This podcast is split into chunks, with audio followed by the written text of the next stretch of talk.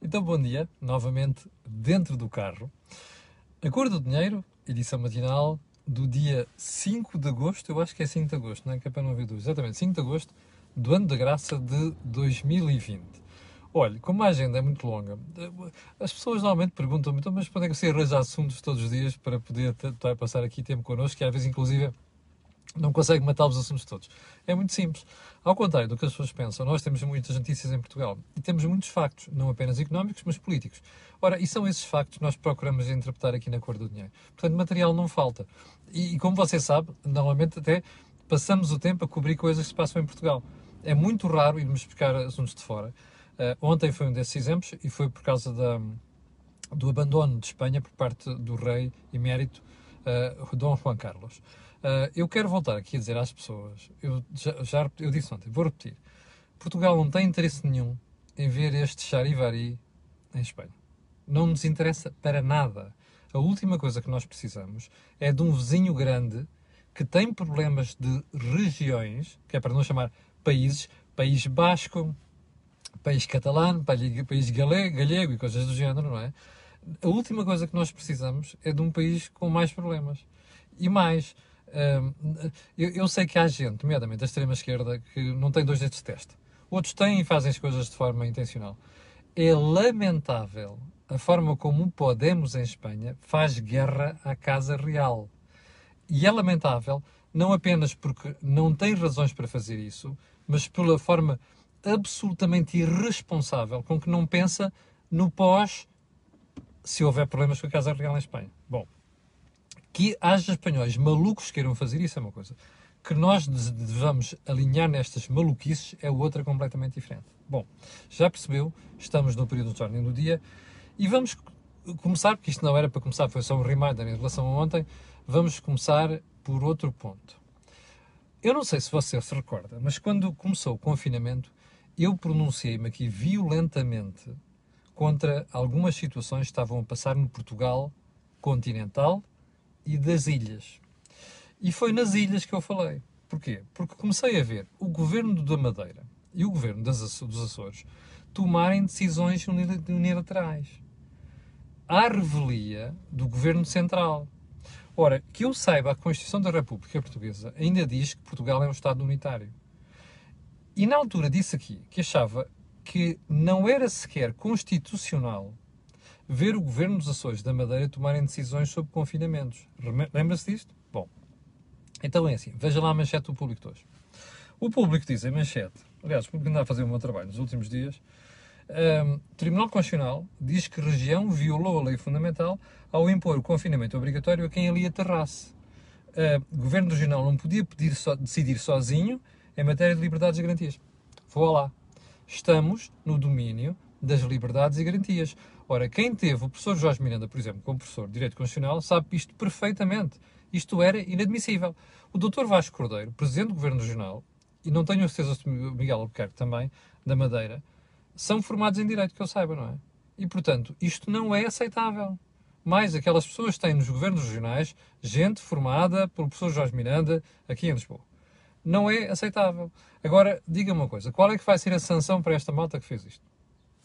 Ok? Responda. Bom, ponto seguinte da agenda. Ainda no período de ordem do dia, que tem aqui uma porrada de assuntos.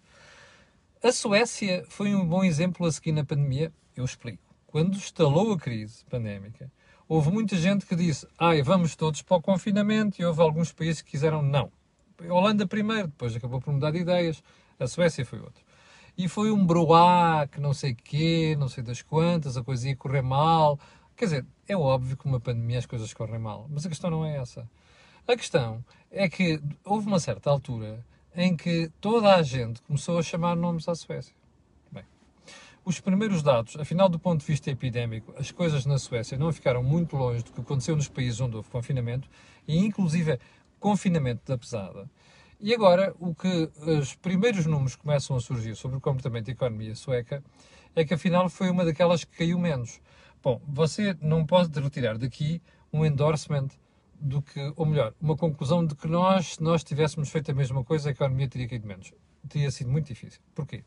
A economia portuguesa é uma economia pequeníssima e aberta, muito aberta ao exterior. Portanto, se a Espanha entrou em confinamento teve problemas, a Itália, a Inglaterra, a Inglaterra não foi bem assim, a França, a Alemanha, é óbvio que nós íamos pagar pela medida grande. Mas agora a questão não é essa, a questão é, do ponto de vista teórico, para futuras, para memória futura, se houver segunda vaga ou terceira vaga, ou não sei das quantas, a pergunta que se vai colocar é: faz sentido fazer como os países que confinaram, ou faz sentido optar por uma versão mais liberal, mais livre, de liberdade económica apenas nesse sentido do termo, uh, como fez a Suécia.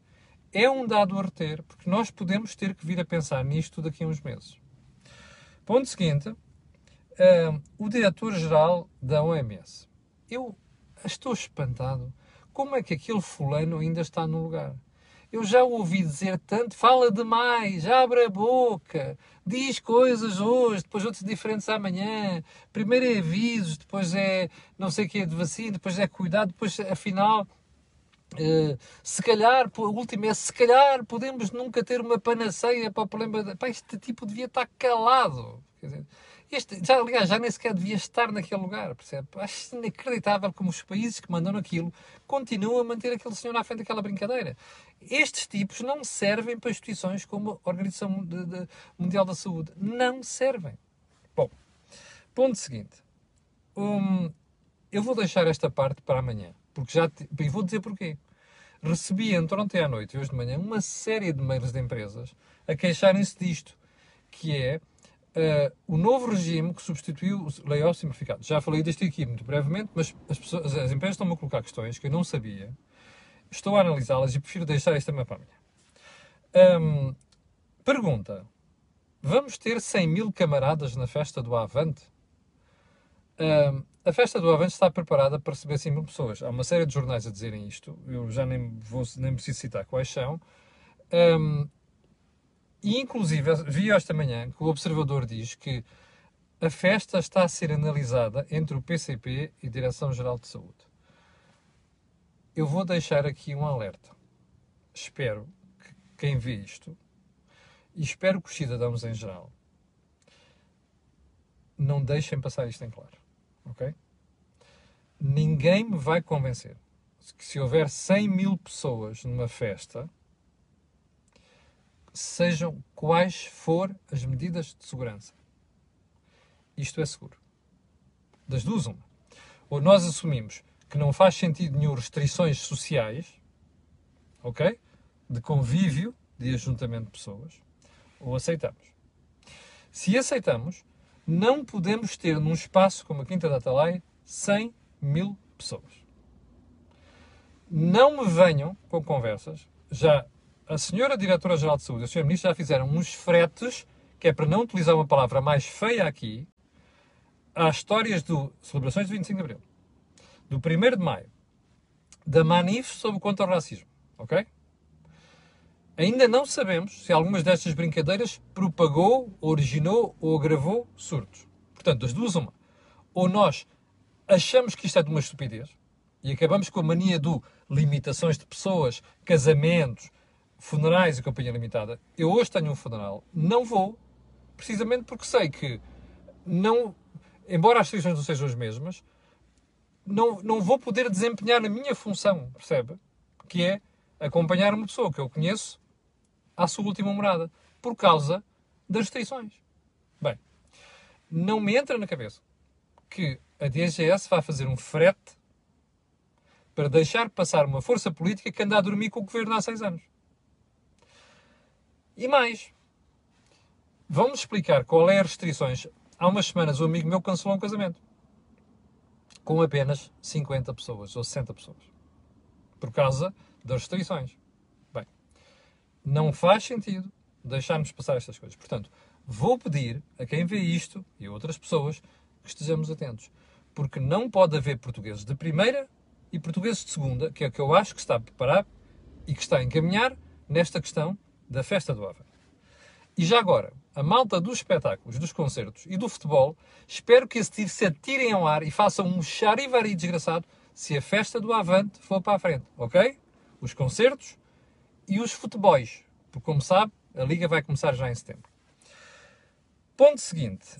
Um, a app de rastreio da Covid foi finalmente prolongada pelo Presidente da República. Mas não interpreto o meu advérbio de modo a minha ansiedade na aprovação desta, desta aplicação.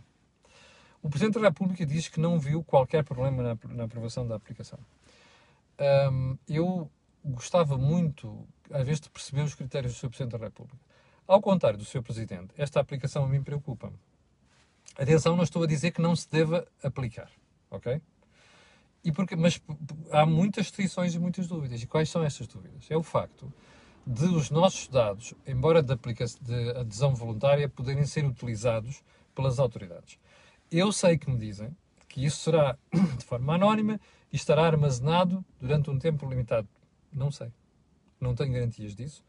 E face às vezes que eu ouço a CPNB, um, Comissão, perdão, Comissão Nacional de Proteção de Dados, CNPD, uh, eh, pronunciar sobre estes assuntos, gostava muito que desta vez fossem tão acutilantes como são noutras questões, ok? Onde, sinceramente, acho que é uma estupidez muito grande. E já agora, era bom que o Sr. Presidente da República não se atravessasse desta maneira. Sabe porquê? Porque eu, nesta altura, sendo assim, vou exigir que ele se atravesse noutras questões, onde ele mete o rabo entre as pernas, cala-se bem caladinho e não diz rigorosamente nada aos portugueses. Percebe? Quando devia dizer. Ainda na semana passada e na semana anterior, revimos aqui uma série de situações em que, em minha opinião, o seu Presidente da República devia ter aberto a boca e devia ter feito um juízo de valor que não fez. Bom, ponto seguinte. Li alguns, não sei se foi no, no Eco, que a TAP foi a segunda companhia que mais cresceu em voos na Europa. Não, não estamos a falar dos últimos 5 anos, nem derrotas. De facto, a TAP foi uma das empresas que mais cresceu. Mas foi nessa, nessa altura foi uma das empresas que mais cresceu, os referidos acionistas estavam a tentar engordar a empresa para depois a vender bem vendido. Estamos a falar das últimas semanas do mês de julho. Eu, este tipo de estatística eu dispenso completamente. O que é que me interessa a mim saber que a TAP foi das empresas da Europa que mais cresceu, foi a segunda empresa que mais cresceu, um, nesta altura, em julho. Primeiro, isso só mostra o ponto tão baixinho em que a empresa estava, porque qualquer crescimentozinho dá uma coisa brutal. É? Como sabe, taxas de crescimento. Se a situação é baixa, qualquer coisa que mexa, isto é um disparo. Chama-se mesmo disparo. É assim, normalmente nós falamos em economia. Mas a questão interessa para quê? Não interessa para nada, como você já pensou, é? já percebeu. O que me interessa a mim é qual é a situação financeira da TAP e qual é a situação económica da TAP. Isso é que me interessa. Porquê? Eu quero saber, por exemplo, qual é o prejuízo da TAP no primeiro semestre. Você já conhece? Eu não conheço. Mas há uma coisa que eu lhe vou dizer: vai ser um desastre monumental. E sabe porquê que eu estou preocupado com isso? Porque você, olha, o Mauro, Francisco, José, Martins, toda a malta que anda aqui, vai pagar aquela brincadeira. Já entrou lá dinheiro do contribuinte, não é? Via tesouro. E vai entrar mais. Está a ver as questões que interessam. Não é saber se a TAP foi a empresa que mais cresceu em julho, ou a segunda empresa que mais cresceu. O que interessa é perceber o que é que vai suceder, como é que está a empresa e quanto é que isto nos vai custar. Certo? Bom. Hum, bem, vamos deixar estes pontos aqui do apresentatório do dia para amanhã e vamos diretamente à, à, à agenda. Nunca mais saímos daqui, já vamos com 14 minutos. Bem, mais de 43% das empresas de restauração e bebidas admite pedir insolvência. Vamos a falar de restaurantes e coisas do género. Diz a Aresp, que é a Associação do Setor.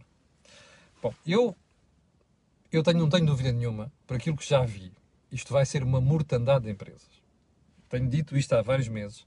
Não é agora, é a partir da retoma do outono, da rentrée, como costuma dizer, e vai ser depois, a partir de março, por causa das uh, moratórias dos bancos, vai ser uma mortandade. Mas vai mesmo.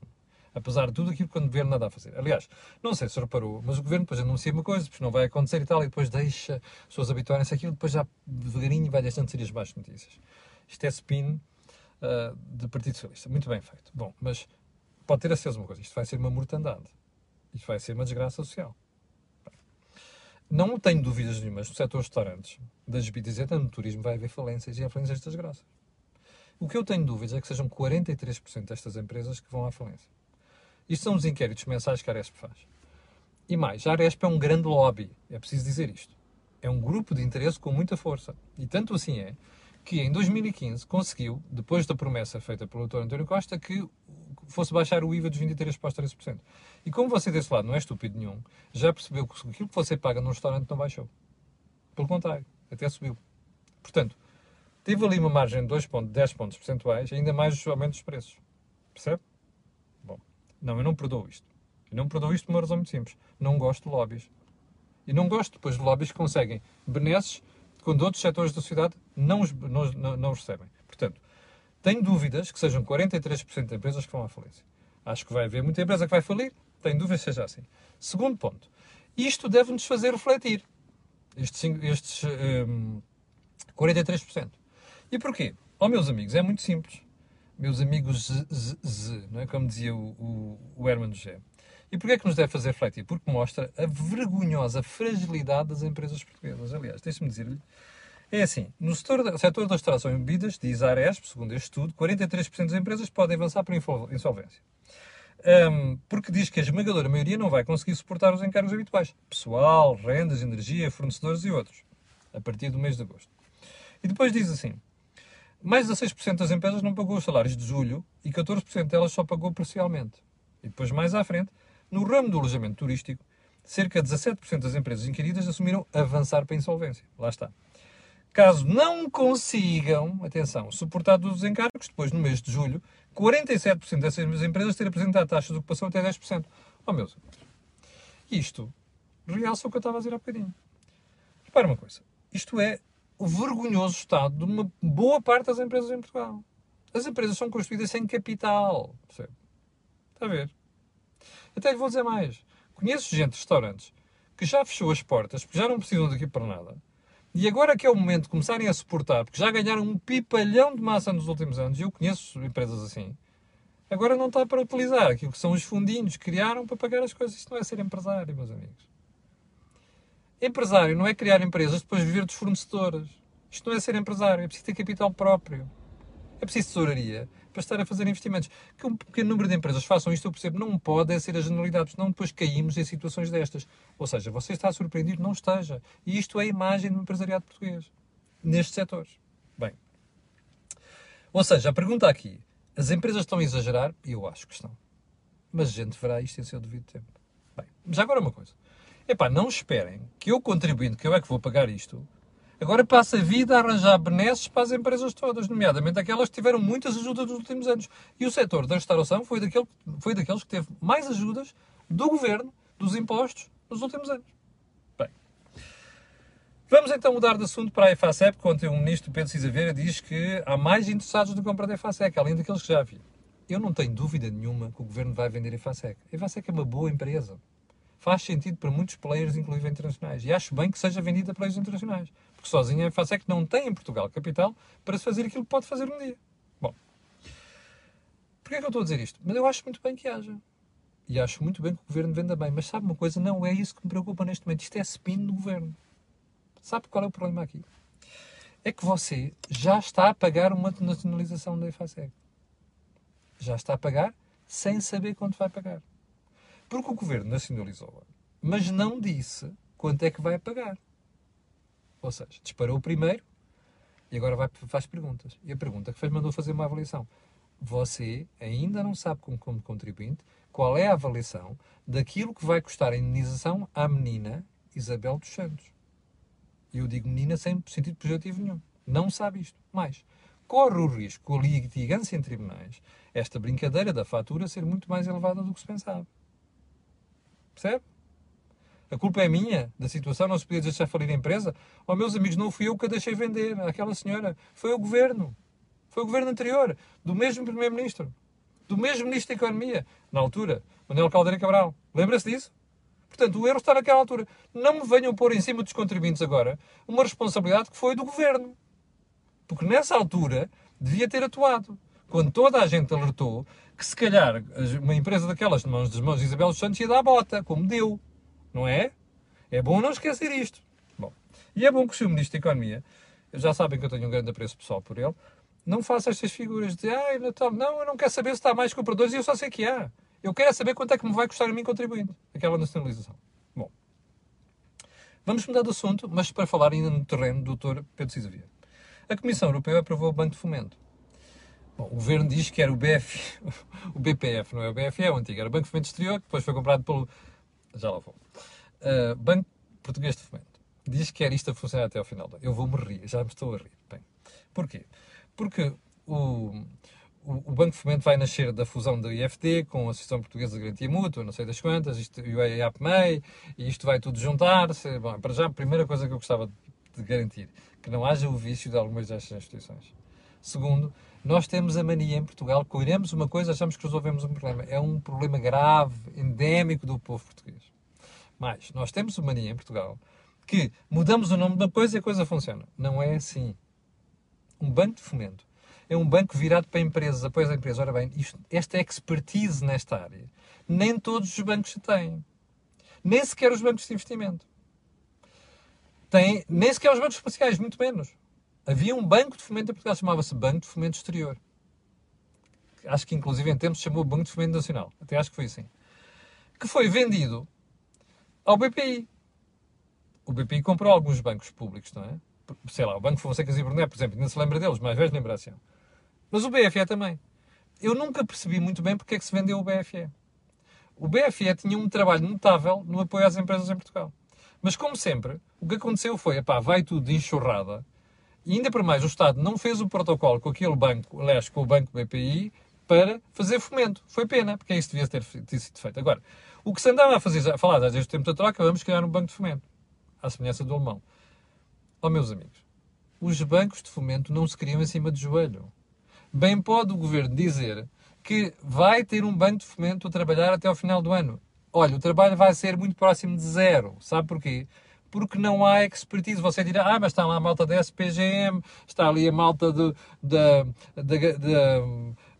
do IFD, mais do IAPMEI, tem conhecimento de empresas. Não chega. Isto dá muito trabalho, são anos a labutar nisto até ganhar expertise.